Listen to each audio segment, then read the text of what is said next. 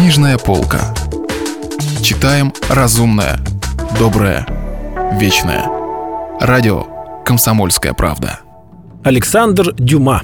«Три мушкетера». Читает Стас Бабицкий. Продолжение.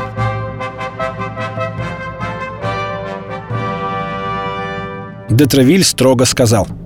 «Молодой человек, примите это к сведению. И если вы питаете к господину кардиналу враждебные чувства, подобные тем, которые нередко прорываются у юных дворян, распрощаемся с вами. Если кардинал подослал ко мне эту лису, думал капитан королевских мушкетеров, то, зная, как я его ненавижу, наверняка внушил своему шпиону, что лучший способ вкрасться ко мне в доверие – это наговорить про его высокопреосвященство черт знает что. И, конечно, этот хитрец, несмотря на все мои заверения, сейчас станет убеждать меня, что питает отвращение господину кардиналу. Но все произошло по-иному. Совсем не так, как ожидал Детревиль. Д'Артаньян ответил с совершенной прямотой. «Сударь, отец мой советовал мне не повиноваться никому, кроме короля, господина кардинала и вас, которых он считает первыми людьми во Франции. Поэтому я глубоко чту господина кардинала и преклоняюсь перед его действиями. Тем лучше для меня, если вы откровенны со мной. Значит, вы оказали мне честь, заметив сходство в наших взглядах. Но если вы отнеслись ко мне с некоторым недоверием, а это было бы вполне естественно, тогда, разумеется, я гублю себя этими словами в ваших глазах. Но все равно вы оцените мою прямоту, а ваше доброе мнение обо мне дороже всего на свете. Детревиль был поражен. Такая проницательность, такая искренность вызывали восхищение, но все же полностью не устраняли сомнений. Чем больше высказывалось превосходство этого молодого человека перед другими молодыми людьми, тем больше было оснований остерегаться его.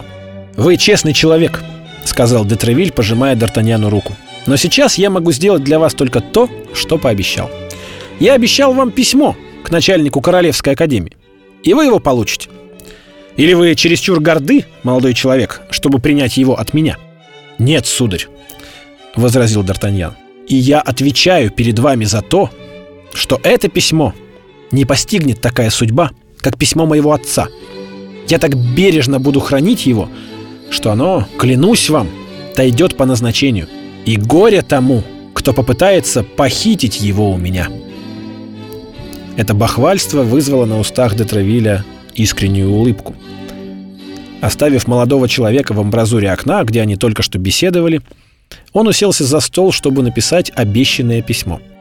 Д'Артаньян в это время выбивал по стеклу какой-то марш, наблюдая за мушкетерами, которые один за другим покидали дом и провожая их взглядом до поворота улицы. Господин де Тревиль, написав письмо, запечатал его – встал и направился к молодому человеку. Но в то самое мгновение, когда Д'Артаньян протянул руку за конвертом, Детравиль с удивлением увидел, что юноша внезапно вздрогнул и, вспыхнув от гнева, бросился из кабинета. «Нет, тысяча чертей!» — закричал он. «На этот раз ты от меня не уйдешь!» «Кто?» — спросил Детравиль. «Он, похититель!»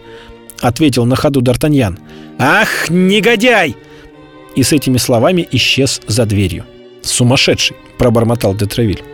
«Если только это не уловка, чтобы удрать, раз он понял, что подвох не сработал». Д'Артаньян, как бешеный, в три скачка промчался через приемную и выбежал на площадку лестницы. Тут он с разбегу столкнулся с мушкетером, выходившим от господина Детревиля через боковую дверь. Мушкетер закричал, или вернее, взвыл от боли. «Простите меня!» произнес Д'Артаньян, намереваясь продолжать свой путь. «Простите меня, но я спешу». Не успел он спуститься до следующей площадки, как железная рука ухватила его за перевязь и остановила на ходу. «Вы спешите!» — воскликнул мушкетер, побледневший как мертвец. «И под этим предлогом наскакиваете на меня? Говорите «простите» и считаете дело исчерпанным? Не совсем так, молодой человек.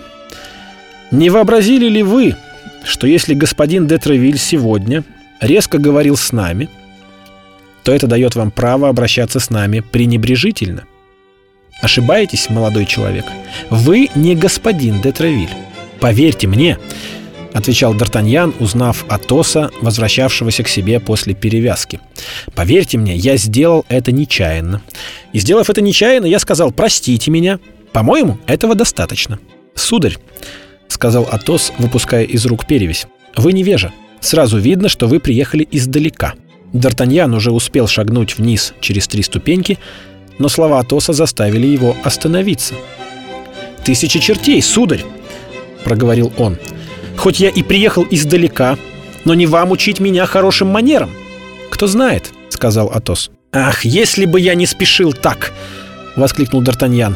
«И если бы я не гнался за одним человеком...» «Так вот, господин Тарапыга, меня вы найдете, не гоняясь за мной».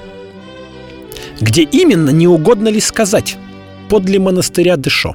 «В котором часу?» «Около двенадцати». «Около двенадцати? Хорошо. Я буду на месте. Постарайтесь не заставить меня ждать. В четверть первого я вам уши на ходу отрежу». «Отлично!» — крикнул Д'Артаньян. «Явлюсь без десяти двенадцать». И он пустился бежать, как одержимый, все еще надеясь догнать незнакомца, который не мог отойти далеко, так как двигался не спеша.